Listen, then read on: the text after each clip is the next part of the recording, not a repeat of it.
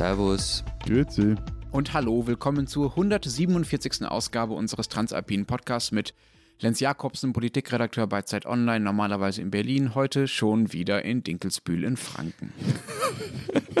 Ihr lacht, es liegt an den geschlossenen Kitas. nein, nein, nein, ich, wir finden immer noch irgendwie, wir, wir müssen mal eine Live-Sendung aus Dinkelsbühl machen, aber hier ist Matthias Ja. Daum, Leiter der Schweizer Ausgabe der Zeit in Zürich. Und Florian Gasser, stellvertretender Leiter der Österreichseiten der Zeit aus Innsbruck. Ich mache das ja nur, damit ich äh, immer sagen kann, in meinen Biografien lebt und arbeitet in Berlin und Dinkelsbühl. Weißt du, wie diese, diese großen Dichter. Lebt und arbeitet in New York, Paris und Castor Brauxel. Also, unsere zwei Themen diese Woche. Wir wollen reden über Teststrategien. Haben unsere Länder überhaupt welche? Es gibt da offenbar große Unterschiede. Wie viele Tests haben wir gemacht? Was wird bezahlt? Was wird nicht bezahlt? Was bringt es auch? Und unser zweites Thema, das Frauenstimmrecht. Vor sage und schreibe, nein, es waren nicht fünf Jahren, es waren dann doch 50 Jahren, hat sich auch die Schweiz mal entschieden, ein Frauenwahlrecht einzuführen. Wir wollen darüber reden, wann es in Österreich und in Deutschland soweit war und warum es in der Schweiz so lange gedauert hat. Wenn Sie uns dazu oder zu anderen Themen was schreiben wollen, dann schreiben Sie uns an alpen.zeit.de. Ich muss kurz etwas vorausschicken. Ich habe in der vergangenen Sendung gesagt, eine Belgierin, die in der Schweiz in den Skiferien war, die hätte 5000 andere Menschen mit äh, dem Coronavirus angesteckt. Das stimmt natürlich nicht. Solche Superspreader gibt es nicht mal in Belgien. Die hat einfach 5000 Menschen in Quarantäne gesteckt. Da habe ich mich also versprochen. Nee, war nur ein Erratum. Also, wir sind nämlich bald im Jahr zwei der Pandemie und äh, ich kämpfe oft immer mit dem Wort Virus. Jedenfalls hat mir ähm, eher netter, aber vielleicht ein bisschen zu aufmerksamer Hörer geschrieben, dass ich einen männlichen Artikel dafür verwende, also der Virus sagen würde, was sicher stimmt. Also es stimmt, dass ich es getan habe. Das seien aber lediglich Computerviren, ein biologischer Virus stehe im Neotrum, also das Virus. Ich nehme das jetzt einmal mit und werde es garantiert wieder falsch sagen. Vielleicht schaffe ich es sogar in der Folge noch. Gut, aber jetzt ist, also eben, irgendwie bald mal heißt dieser Podcast Servus Grüezi Canossa, wenn wir so weitermachen. Wer war nett eigentlich? Und im Untertitel dann bitte hören Sie nicht so genau zu. ja, genau. Kommen wir zum ersten Thema. Wie viele Corona-Tests habt ihr beide denn selber schon gemacht? Und habt ihr davon auch welche so selber durchgeführt, also euch selber das Zeugs in die Nase gesteckt, diesen Teststab, oder wurden die alle von anderen durchgeführt? Von Profis? Keinen. Echt? Krass. Seit einem Jahr kein einzigen Test.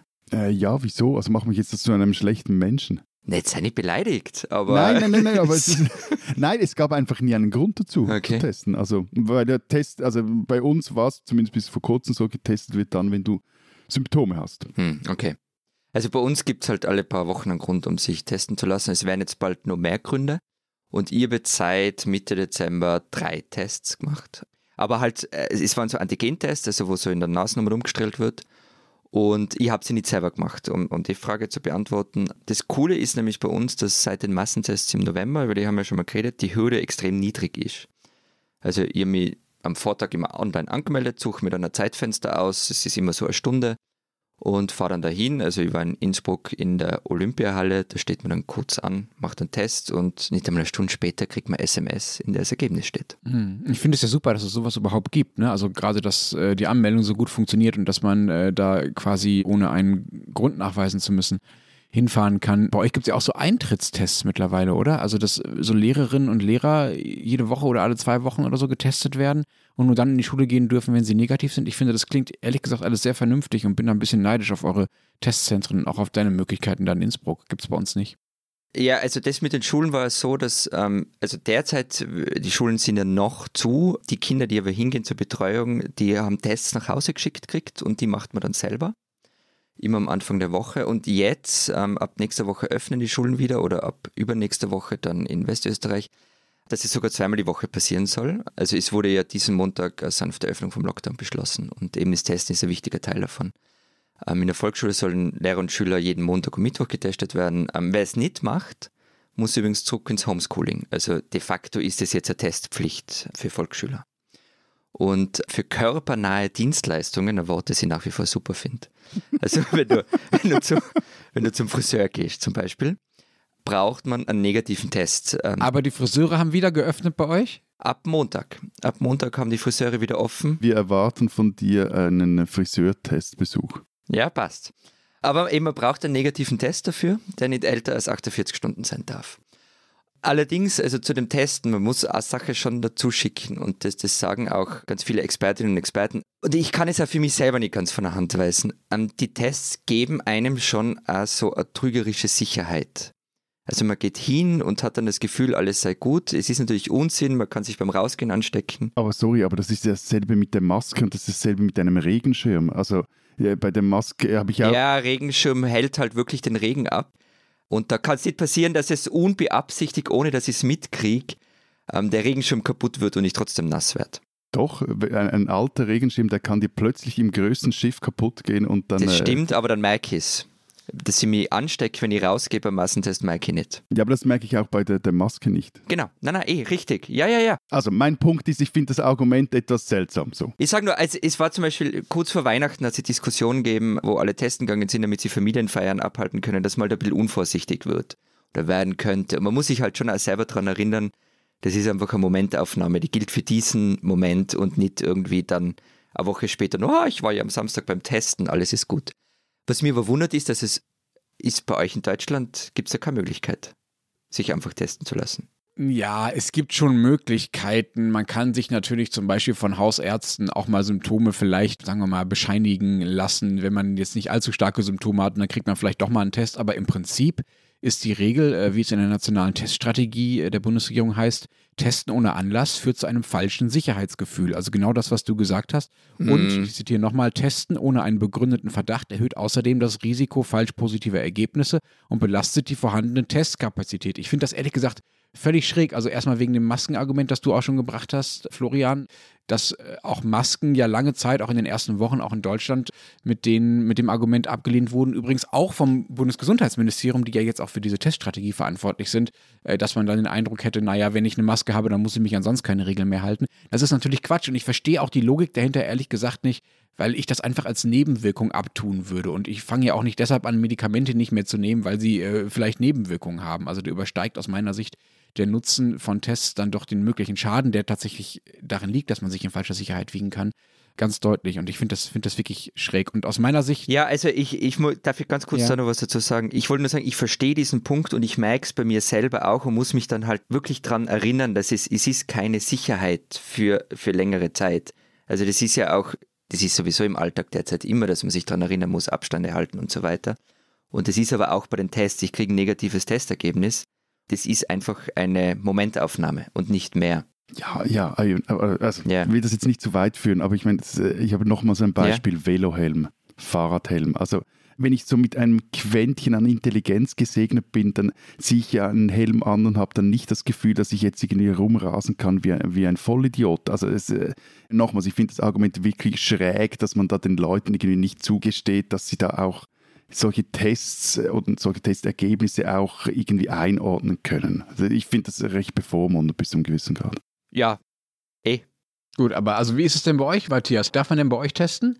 Könnt ihr leichter getestet werden? Bei uns war es bis vor, ich glaube bis zum 28. und 27. Jänner genau gleich wie bei euch, Lenz. Also die offizielle Strategie des Bundes war, testen lassen dann, wenn man Symptome hat oder wenn man einen Negativtest braucht, um irgendwo hinzureisen zum Beispiel. Bei letzterem musst du aber den Test selber bezahlen. Also die anderen Tests übernimmt der Staat. Einige Kantone, zum Beispiel Graubünden, haben sich jetzt da aber schon länger darüber hinweggesetzt und begannen mit flächendeckenden Massentests. Also ähnlich wie in Österreich. Und das hat, zumindest wenn man jetzt Bündner Behörden glauben kann, ja, das war recht erfolgreich. Ihr habt sicher von diesen Ausbrüchen in den Nobelhotels in St. Moritz gehört, oder? Selbstverständlich. Und da wurde dann relativ schnell und kompromisslos große Teile, wurden große Teile der Bevölkerung getestet und nun scheinen sie wieder plus minus Ruhe zu haben. Oder Arosa, anderes äh, Skigebiet in Graubünden. Da gab es einen Ausbruch an der Schule. Wenn ich richtig informiert bin, auch mit einem mutierten Virus. Und jetzt zeigt sich aber dank diesen Massentests, es sind wirklich hauptsächlich Schülerinnen, Schüler, Lehrerinnen, Lehrer und Eltern betroffen. Also kann dann das Skigebiet äh, weiter offen bleiben. Von mhm. dem her, das kann durchaus äh, funktionieren. Jetzt aber gilt, also seit Ende Januar gilt jetzt eine neue Teststrategie und da heißt es, ich zitiere jetzt mal, in bestimmten Situationen sollen auch Personen ohne Symptome getestet werden. Das Ziel dieser Strategie ist, Ansteckungen frühzeitig zu erkennen und so großflächige Ausbrüche zu verhindern. Hm. Also das wie bei uns Genau, aber ich, Januar 21 und irgendwie habe ich so im Hinterkopf, dass eigentlich testen, testen, testen, das liegt mir seit Monaten in den Ohren. Irgendwie, für mich geht da irgendwas nicht zusammen. Hm. Genau, das ist ja auch tatsächlich äh, schon seit über einem Jahr oder seit einem knappen Jahr das Motto der Weltgesundheitsorganisation, testen, testen, testen zu dem Thema. Insofern finde ich es bemerkenswert, dass so viele Länder so lange brauchen, um äh, da auch auf diese Richtung einzuschwenken. Ähm, schön, dass die Schweiz das hingekriegt hat. Dass Deutschland das immer noch nicht hingekriegt hat, ehrlich gesagt, ärgert mich fast am meisten momentan in der Pandemiepolitik und ich verstehe es auch nicht so ganz, äh, wobei mir da die Medizinerin Christiane Wopen ein bisschen geholfen hat. Die ist auch Vorsitzende des Europäischen Ethikrats und die hat letztens äh, in einem Interview das ganz gut erklärt und sagt halt, die Politiker halten die Tests nur für eine medizinisch-diagnostische Maßnahme und sehen nicht, dass es auch eine Public Health-Maßnahme ist. Apropos Public Health, lass uns mal darüber gesondert sprechen, wie sehr unsere Gesundheitssysteme und unsere Gesundheitspolitik eigentlich aufs Heilen statt aufs Vorbeugen ausgerichtet sind. Weil, also ich habe da den Eindruck, dass ihr Deutschen eigentlich dem Public Health Gedanken etwas aufgeschlossener gegenübersteht, aber vielleicht lese ich auch da nur zu viele Tweets von Karl Lauterbach, ich weiß es nicht recht.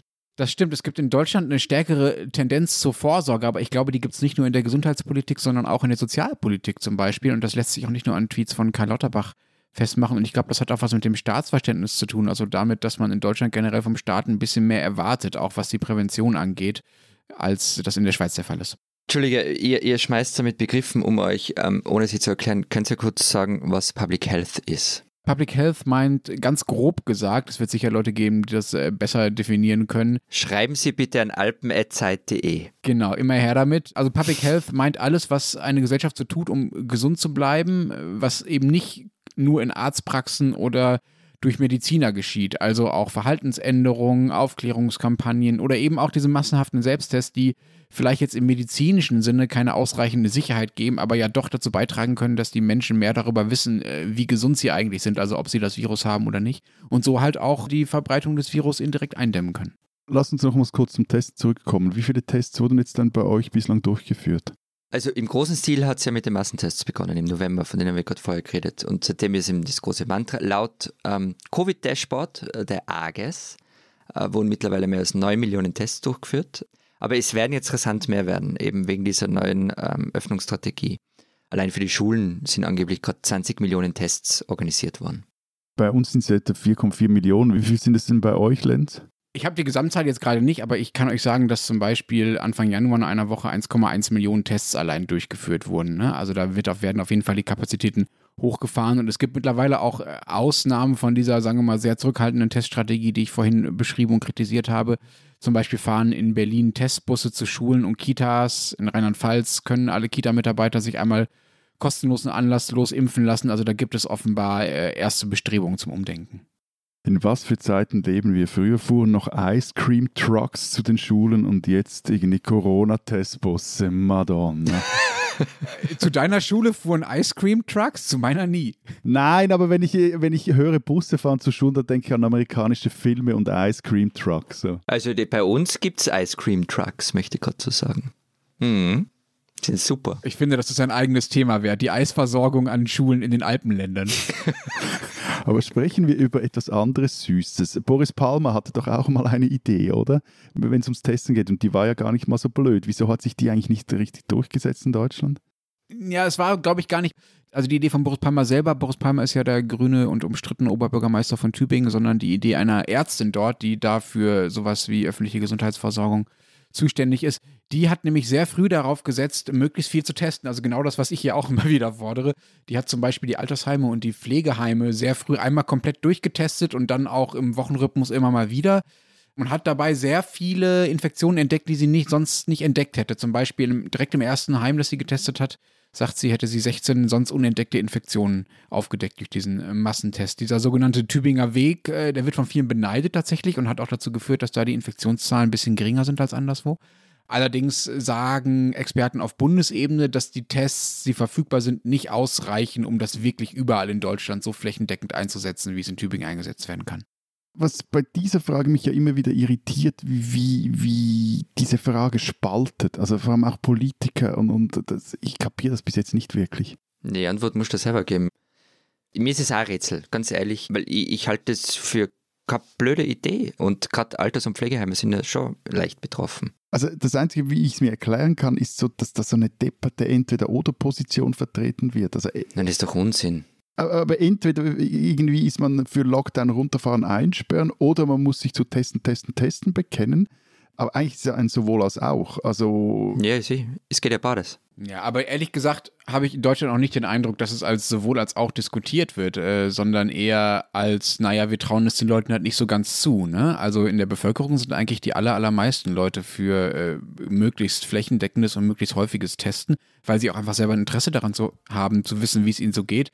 Es ist eher die Politik, die sich das vielleicht einerseits selber nicht zutraut, also die Logistik dann zu organisieren und diese Tests zur Verfügung zu stellen und so weiter und die Finanzierung davon sicherzustellen und die aber vielleicht auch dem Bürger nicht zutraut, damit vernünftig umzugehen. Das ist ja das, was du auch schon angesprochen hattest, Florian. Also die Sorge, dass man dann, wenn man äh, sich testet und ein Testergebnis hat, das sagt, ich habe kein Corona, dann einfach sorgenlos rumläuft und vielleicht Leute einsteckt, weil das Testergebnis falsch war.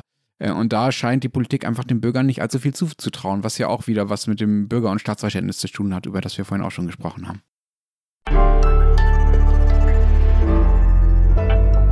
Diese Österreicherin sollten Sie kennen. Es war am vergangenen Donnerstag in aller Herrgottsfrüh. Drei Schülerinnen und ihre Familienangehörigen wurden in Wien abgeführt. Busweise waren Polizisten gekommen, dazu Beamte einer Sondereinheit mit schwarzen Sturmhauben und eine Hundestaffel. Eine Sitzblockade versperrte den Weg. 160 Mitschüler, Lehrer und Politiker waren ebenfalls gekommen und haben sich eben in den Weg gestellt, um die Abschiebungen nach Georgien und Armenien zu verhindern. Es war vergeblich. Eine der abgeschobenen Schülerinnen ist Tina, zwölf Jahre alt in Österreich geboren, hier aufgewachsen. Ihre Mutter hatte mehrfach Anträge auf Asyl gestellt, immer wieder wurden sie abgewiesen. Und vergangene Woche kam schließlich die Staatsgewalt. Da half kein Bitten und kein Flehen, keine Protestnoten und keine Sitzblockaden, die recht rabiat geräumt wurden. Das Innenministerium, das die Abschiebung hätte stoppen können, blieb hart. Am Tag danach war sogar der Bundespräsident betroffen. Ich kann und will nicht glauben, dass wir in einem Land leben, wo dies in dieser Form wirklich notwendig ist, sagte Alexander van der Bellen in einer Videobotschaft. Ja, die Fälle sind kompliziert und ja, es ist nicht immer alles eindeutig schwarz oder weiß. Ich will mir auch nicht anmaßen, dass ich über Gerichtsurteilen stehe, dass ich es besser weiß als mehrere Instanzen, die hier geurteilt haben. Aber, dass es ein Staat zulässt, dass Menschen, die mehr als ein Jahrzehnt hier leben, Teil der Gesellschaft sind, nichts anderes kennen oder kein anderes Land kennen, in einer Nacht- und Nebelaktion in ein für sie fremdes Land abgeschoben werden, das fällt mir schwer zu akzeptieren. Tina und all die anderen, die vergangene Woche gezwungen wurden, Österreich zu verlassen, sollten Österreicherinnen und Österreicher sein, die man kennen muss.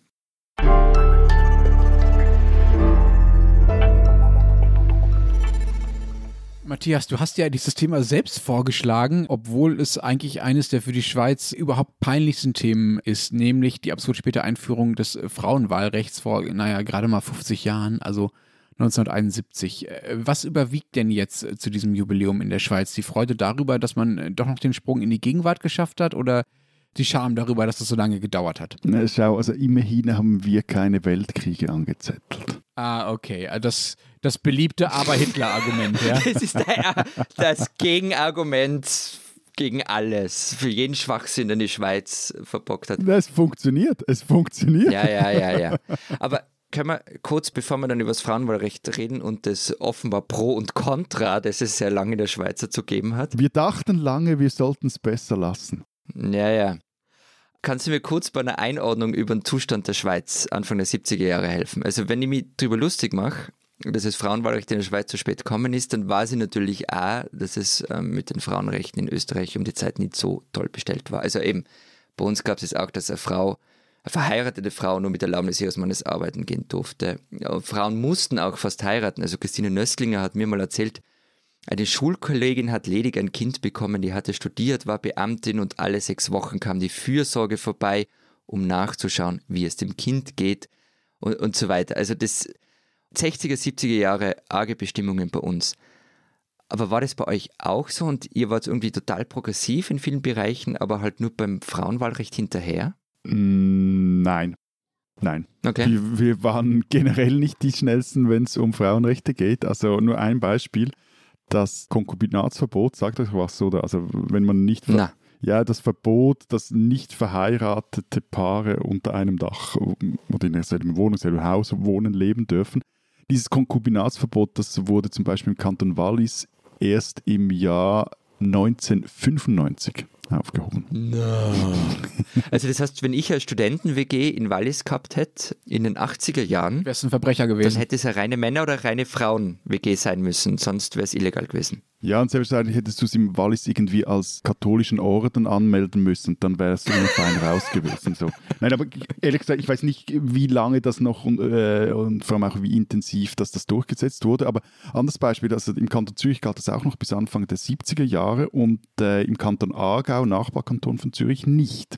Spreitenbach, das ist so etwa das erste Dorf, wenn, wenn man vom Kanton Zürich in den Kanton Aargau geht. Dort hat sich dann eine Art Konkubinatsverbot Workaround Community entwickelt. Also das heißt, viele Zürcher Paare, die nicht heiraten wollten, die sind dann nach Spreitenbach, da gab es viele neue Hochhäuser mit anständigen und auch bezahlbaren neuen Wohnungen, sind dann dorthin gezogen und ja, haben so dieses Konkubinatsverbot im Zwingli-Kanton umgangen. Aber eben, es gab auch andere Dinge. Also zum Beispiel wurde in der Schweiz erst 1985 ein neues Eherecht eingeführt und bis zu diesem Zeitpunkt mussten Frauen ihre Männer fragen, wenn sie zum Beispiel ein Auto kaufen wollten oder einen Kühlschrank. Oder sie mussten sie auch um Zustimmung bitten, wenn es darum ging, dass sie arbeiten wollten. Von dem her nein, also wir waren da nicht wirklich. Äh Okay, äh, Hätten wir das auch geklärt. das, das ist- ist auch schon alles ganz schön schlimm, aber lass uns doch mal zum eigentlichen Thema zurückkommen, nämlich zum, zum Frauenstimmrecht. Wieso hat das so lange bei euch gedauert? Es gibt da zwei größere Theorien. Die eine ist, und das hat jetzt wirklich mit äh, auch meinem flapsigen Eingangsstatement zu tun, die Schweiz war halt von den beiden Weltkriegen nicht wirklich betroffen. Sie musste also jetzt im Gegensatz zu Deutschland oder auch Österreich ihre Gesellschaft, sagen wir, nicht nach dem Krieg neu ähm, stabilisieren, ordnen etc. Und das geschah in euren Ländern halt auch, indem man sagt, ja gut, lassen wir die anderen 50 Prozent auch mitbestimmen. Jetzt gibt es aber noch eine zweite Theorie, die habe ich von der Historikerin Brigitte Studer, die sagte kürzlich in einem Interview, dass vor allem die Konkordanz das Problem gewesen sei. Also mit, dass alle wichtigen politischen Kräfte in der Schweiz irgendwie eingebunden werden sollten. Die Regierung, Anfang waren das vor allem äh, auf der einen Seite liberale Freisinnige, auf der anderen Seite die äh, katholisch-konservativen und die bürgerlichen Gewerbetreibenden und Bauern, also die heutige SVP. Und zwar war das so, also Sozis und Kommunisten, die waren schon in der Zwischenkriegszeit für das Frauenstimmrecht. Im Freisinn und bei den Liberalen waren es aber nur Einzelpersonen. Jetzt waren aber ausgerechnet viele dieser Frauenstimmrechtlerinnen, generell standen die eher de- dem Freisinn nahe. Die freisinnigen Männer aber, die, die wollten davon nichts viel wissen. Warum? Eben weil sie diese Allianz, diese bürgerliche Allianz mit den katholisch-konservativen und äh, der BGB, also später SVP, nicht gefährden wollten. Und diese beiden Parteien, also BGB und SVP, die waren halt total gegen das Frauenstimmrecht. Und da muss man schon noch- wissen, dass zu diesem Zeitpunkt, also wir sprechen jetzt vielleicht so von den 20er, 30er Jahren, da war diese Spaltung der Schweiz, diese konfessionelle Spaltung noch nicht wirklich überwunden. Also das, das spielt immer noch mit. Erst 1919 wurde Proporz auf nationaler Ebene eingeführt und erst damals eben begann man auch die Konservativen, äh, zum Beispiel in den Bundesrat zu integrieren etc. Und vorher war dieser Staat total von den Liberalen und Freisinnigen geprägt. Ich kann ja dieses Argument äh, von offenbar von FDP-Männern zu sagen, wir sind gegen das Frauenwahlrecht, weil uns das gewisse Allianzen zerhaut. Das kann ich auf eine extrem zynische Art und Weise aber nachvollziehen, woher diese strategische Überlegung kommt. Aber das werden sie nicht laut gesagt haben als Argument dagegen. Was waren denn die Argumente dagegen?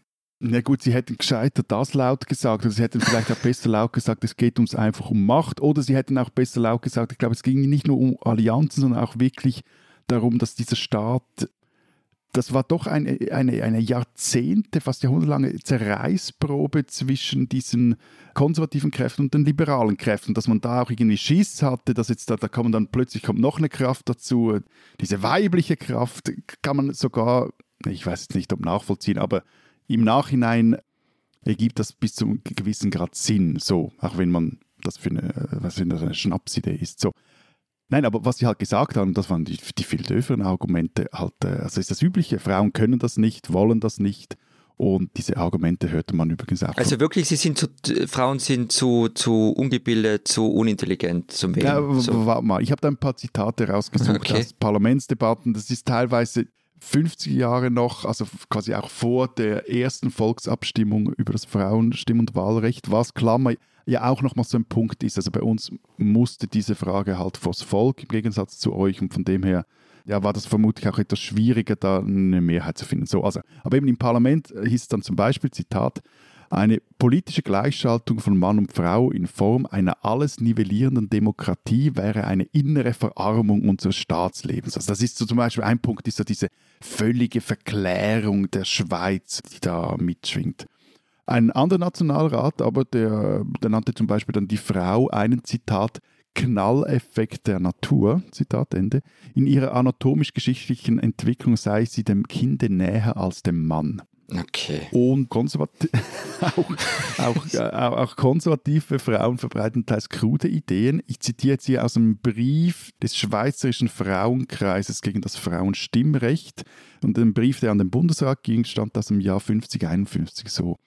Zitat, wir glauben also, dass wir guten Gewissens behaupten dürfen, die Mehrheit der Schweizerinnen zu vertreten, wenn wir sie, also den Bundesrat, bitten, die Frage wohl zu erwägen, ob in der heutigen Zeit, da die Frau mit Pflichten aller Art stark belastet ist, man ihr die Übernahme weiterer großer Pflichtenkreise noch zumuten darf.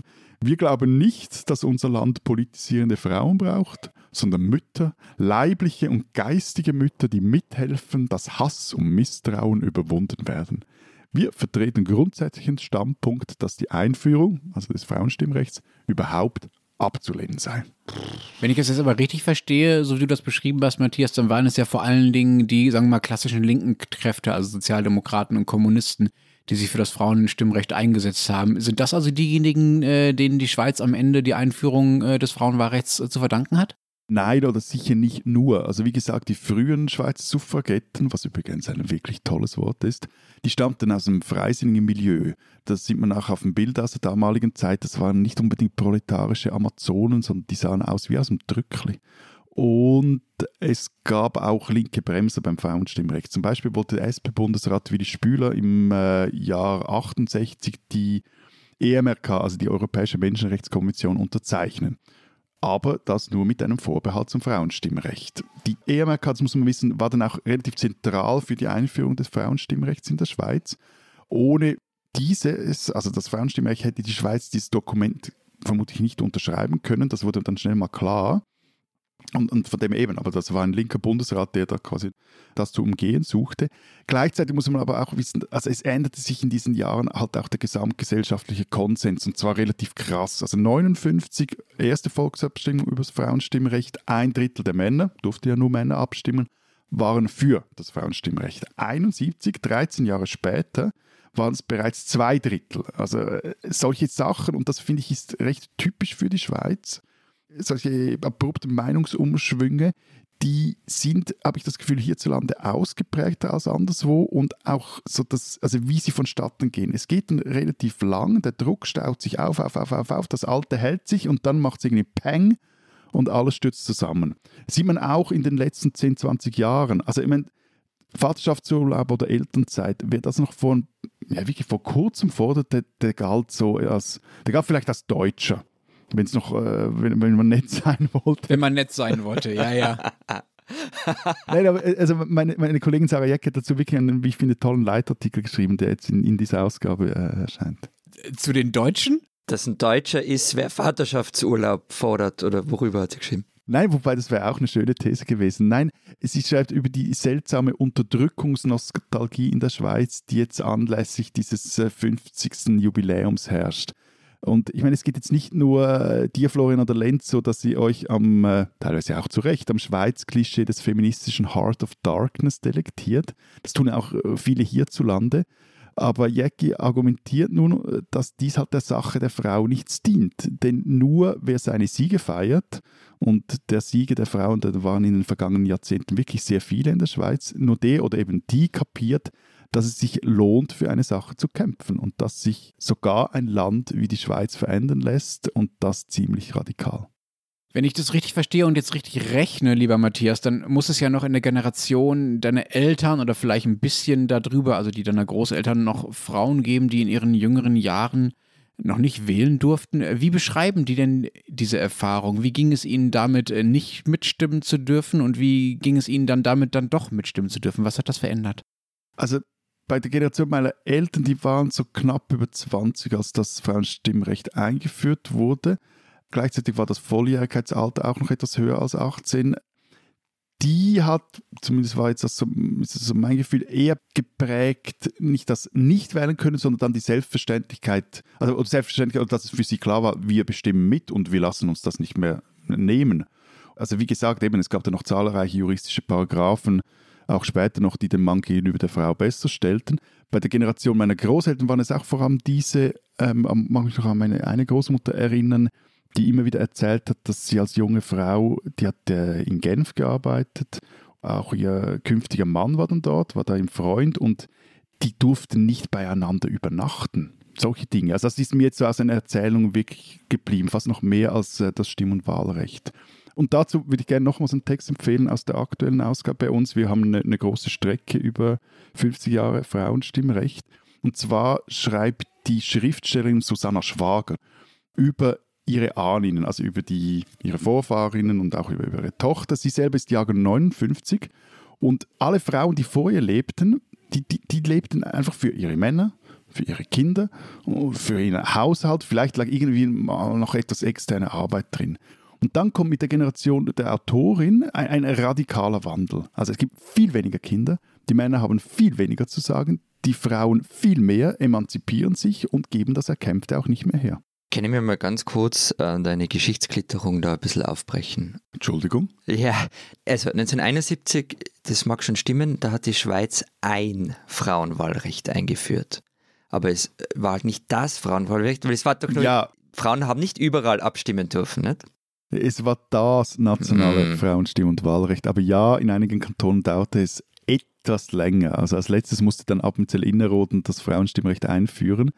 Die hatten das an der Landsgemeinde nochmals abgelehnt und da wurden sie vom Bundesgericht zurückgepfiffen und gesagt, Freunde, so geht das nicht mehr, jetzt wird das eingeführt. Und du hast jetzt absichtlich die Jahreszahl nicht dazu gesagt, weil du ein bisschen genierst dafür, oder? Na, wieso, wieso sollte mir das peinlich sein? Also ich meine, Entschuldigung, also mit Innerrödler habe ich jetzt wirklich nichts zu tun und kann auch nichts dafür, was die treiben oder was sie lassen. Ja, aber es war im November 90. Wow. so. Und das Arge daran ist wirklich, dass die Typen oder äh, einige davon, die damals Nein gestimmt haben, auch heute noch dazu stehen. Und hm. in dieser konsequenten Verquertheit finde ich das zum einen fast schon wieder amüsant, was aber wirklich nicht amüsant ist, sondern ein, ein veritabler Skandal ist, wie die Innerrödler damals mit den Frauen umgingen, die sich dieses Stimmrecht vor Bundesgericht erstritten hatten. Also die wurden auf widerliche Art und Weise gemobbt und bedroht und eine der großen Vorkämpferinnen, die hat sich dann auch völlig aus der Öffentlichkeit zurückgezogen und will sich auch jetzt nicht mehr dazu äußern. Die hat wirklich saumäßig darunter gelitten, auch ökonomisch. Aber sagt mal ihr zwei, wie, wie viel früher seid ihr dran oder eure Länder dran gewesen? Viel, viel früher. Ja, also so naja. genau gesagt 53 Jahre früher, ne? Jetzt, oh, diese, leider können unsere Hörerinnen und Hörer eure geschwollenen Mannsbrüste jetzt nicht äh, sehen, wie ihr euch da ein.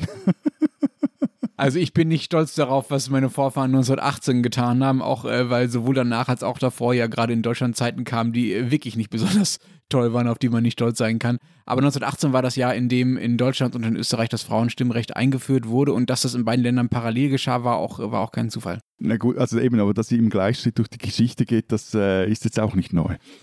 Ja, Gleichschritt ist ein ganz gutes Stichwort. Grund war nämlich, dass wir beide ja den Ersten Weltkrieg gerade hinter uns hatten, also Österreich und Deutschland, und äh, die Länder ja danach, sagen wir mal, neu geordnet würden. Besonders Florian kann dazu ja einiges und oft erzählen.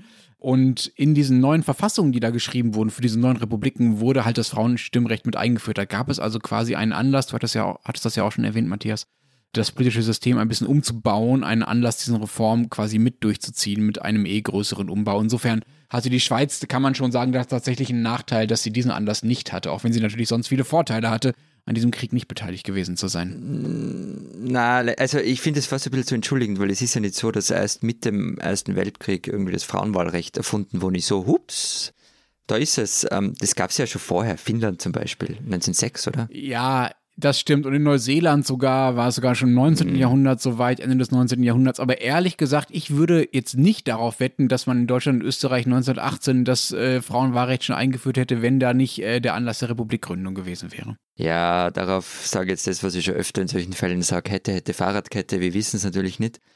Aber ich würde jetzt das reaktionäre Element nicht äh, damit erklären, also das reaktionäre Element der Schweiz nicht damit erklären, dass sie nicht im Weltkrieg waren. Also die haben eigentlich hätten die früher dran sein müssen. Die haben ihren Staat schon 1848 gegründet, die moderne Schweiz, die haben Demokratie eingeführt, Mitbestimmung und haben aber auf die Hälfte der Bevölkerung halt gepfiffen. Ja, okay, ähm, wir hatten dann noch eine Monarchie und so weiter, aber wir haben halt unseren Staat auch erst später neu gegründet. Das finde ich jetzt, jetzt lustig. Also lieber ein König regiert, als äh, dass eine Patriarchendemokratie herrscht. Mhm. Ich finde auch 1848, mhm. Florian, da hätte es zumindest bei uns in Deutschland ja auch durchaus Möglichkeiten gegeben, Dinge umzusetzen. Da gab es ja auch eine starke Demokratiebewegung und übrigens auch schon eine starke Bewegung für das Frauenwahlrecht. Das stimmt, das hat natürlich viel früher begonnen als 1918, nämlich eher rund um 1848. Und da viele dieser Vorkämpferinnen, die damals dafür schon gekämpft haben, sind leider auch ziemlich vergessen worden. Ich will mal eine stellvertretend nennen, Luise Otto Peters. Das war eine Aktivistin für Arbeiter- und Frauenrechte die unter anderem 1849 dann die Frauenzeitung rausgab, die den schönen Untertitel trug, Dem Reich der Freiheit werb ich Bürgerinnen. Und diese Zeitung missfiel dann den sächsischen Behörden, wo diese Zeitung rausgegeben wurde, äh, so sehr, dass sie eigens das äh, Pressegesetz des Landes änderten, um äh, Frauen die Herausgeberschaft von Zeitungen zu verbieten. Und Otto, also diese Herausgeberin, schrieb dann zum Frauenwahlrecht selber schon 1849, also über fast 70 Jahre vor der Einführung, Wohlauf denn, meine Schwestern, vereinigt euch mit mir, damit wir nicht zurückbleiben, wo alle und alles um uns, neben uns vorwärts drängt und kämpft. Wir wollen unseren Teil fordern, das Recht, das rein menschliche in uns in freier Entwicklung all unserer Kräfte auszubilden und das Recht der Mündigkeit und Selbstständigkeit im Staat. Ja, das war bei uns ja ähnlich. Also das, das ist auch nicht irgendwie eben mit dem Ersten Weltkrieg kommen, dass man danach auf die Idee kommen ist, ein Frauenwahlrecht einzuführen. Und es war auch in der, in der Sozialdemokratie. Dort gab es die Debatten recht früh. Das haben äh, Frauen wie, wie Adelheid Popp ähm, dort diskutiert und die Partei hatte die Forderung nach dem Wahlrecht für alle auch im Programm. Aber auf der zweiten Frauenkonferenz der österreichischen Sozialdemokratie 1903 hat dann der Parteivorsitzende Viktor Adler den Delegierten, also den Frauen, erklärt, dass sie jetzt eben zurückstehen müssten. Man müsse erst das allgemeine Männerwahlrecht erlangen, dann erst in einem zweiten Schritt könne man sich ums Frauenwahlrecht kümmern. Frauen haben sich übrigens damals solidarisch erklärt ähm, und im Interesse de, de, des großen Ganzes und der Sache den Männern den Vortritt gelassen. Und ähm, die, die Wolte ist dann, dass, dass einige Jahrzehnte später, irgendwann in den 70ern, glaube ich, gab es in der SPÖ Diskussion um eine Quotenregelung für politische Ämter und natürlich waren die Roten Kranten jetzt nicht so unbedingt dafür. Und Johanna Donal, die erste Frauenministerin Österreichs, hat dann den SPÖ-Vorstand an den Verzicht von 1903 erinnert. Die spinnen, die Deutschen. Micky Beisenherz, Janine Kunze, Thomas Gottschalk und Jürgen Milski, das sind vier weitere Deutsche, die ab und zu in Talkshows sitzen. Vergangene Woche zeigte der WDR die vier wieder mal in einer Sendung, die die letzte Instanz heißt. Das war eine Wiederholung einer Folge, glaube ich, von Ende November oder so. Und ehrlich gesagt, ich kannte die Sendung nicht und eigentlich war das auch ganz gut so. Denn die vier, die hatten in dieser Sendung die Idee, hielten es für eine gute, ausgerechnet darüber zu diskutieren, wann sich Sinti und Roma eigentlich diskriminiert fühlen dürfen. Es ging, wie meist bei solchen Streitereien, um Worte und um Essen, genau gesagt um eine Paprikasauce, die bereits bei Escoffier vermerkt ist, ähm, die man zu einem Schnitzel isst und die lange Zeit einen Namen hatte, den Sinti und Roma als diskriminierend empfinden. Die weißen Deutschen fanden das natürlich gaga, Escoffier kann, kennen sie vermutlich nicht, aber auf jeden Fall, sie konnten dann mit einer grünen und einer roten Karte darüber abstimmen, was sie von der Umbenennung halten. Alle zeigten die rote Karte. Kunze tat das Ganze als Quatsch ab und sagte, Zitat, wenn ich mich jetzt für jeden Mist beleidigt fühle, Leute, dann habe ich echt ein bescheidenes Leben. Nun denn, dass viele Sinti und Roma tatsächlich ein echt bescheidenes Leben hatten und haben, vielleicht auch, weil sie mit denen von Kunze und den anderen verteidigten Begriffen diskriminiert werden, Auf diese Idee kam keiner. Wie auch niemand auf die Idee kam, sich mal zu fragen, ob diese Soße überhaupt wirklich schmeckt. So, mittlerweile haben sich Kunz und Beisenherz entschuldigt, der WDR auch, Gottschalk und Milski hingegen nicht. Ihr zwei, ihr spinnt doch. Zum Ersten. Und zum Zweiten, die diskriminierende Schnitzelsoße, die da mit so viel Inbrunst verteidigt wurde, die kommt, Entschuldigung, aber wie könnte es anders sein? Natürlich eigentlich aus dem schönen K&K Österreich. Was? Österreich, K&K, Soße. Aber wir haben gesagt, wir lassen die Deutschen spinnen und jetzt hinten dran kriegen wir das noch eingefügt, oder wie? Du weißt doch, Florian, diese Rubrik gehört eigentlich dir und Österreich.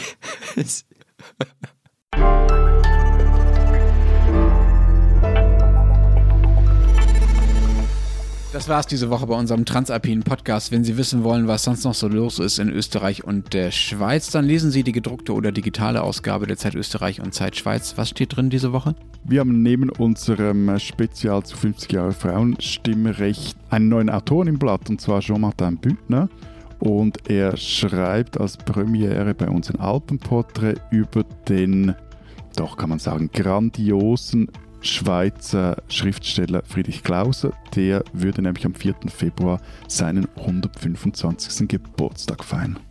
Und bei uns gibt es zum Beispiel eine Geschichte über den Tourismus, der sich gerade wieder in seinen schönsten Auswüchsen zeigt. Von Corona-Partys in St. Anton äh, bis Flüge von äh, Hoteliers nach Südafrika im Privatjet. Dann gibt es eine Geschichte, die die Frage stellt, wer braucht eigentlich noch Theater? Und dann habe ich eine Geschichte geschrieben über die Literaturzeitschrift Manuskripte, in der zum Beispiel Peter Handke seinen ersten Text veröffentlicht hat. Die wurde jetzt 60 Jahre alt. Ähm, ich war in Graz, habe die Redaktion besucht und die Frage gestellt, wozu braucht es eigentlich Literaturzeitschriften noch? Also das heißt, ihr schafft einfach mal die Kultur auf zwei Seiten ab, zack, bumm. Und ich weiß die Antwort auf die Frage nicht. Und wenn Sie wissen wollen, was in Deutschland so los ist, lesen Sie den Rest der gedruckten Zeit, übrigens mit Literaturrezensionen und natürlich Zeit Online. Wir hören uns nächste Woche wieder. Bis dahin sagen wir. Vielen Dank. Adieu. Und tschüss.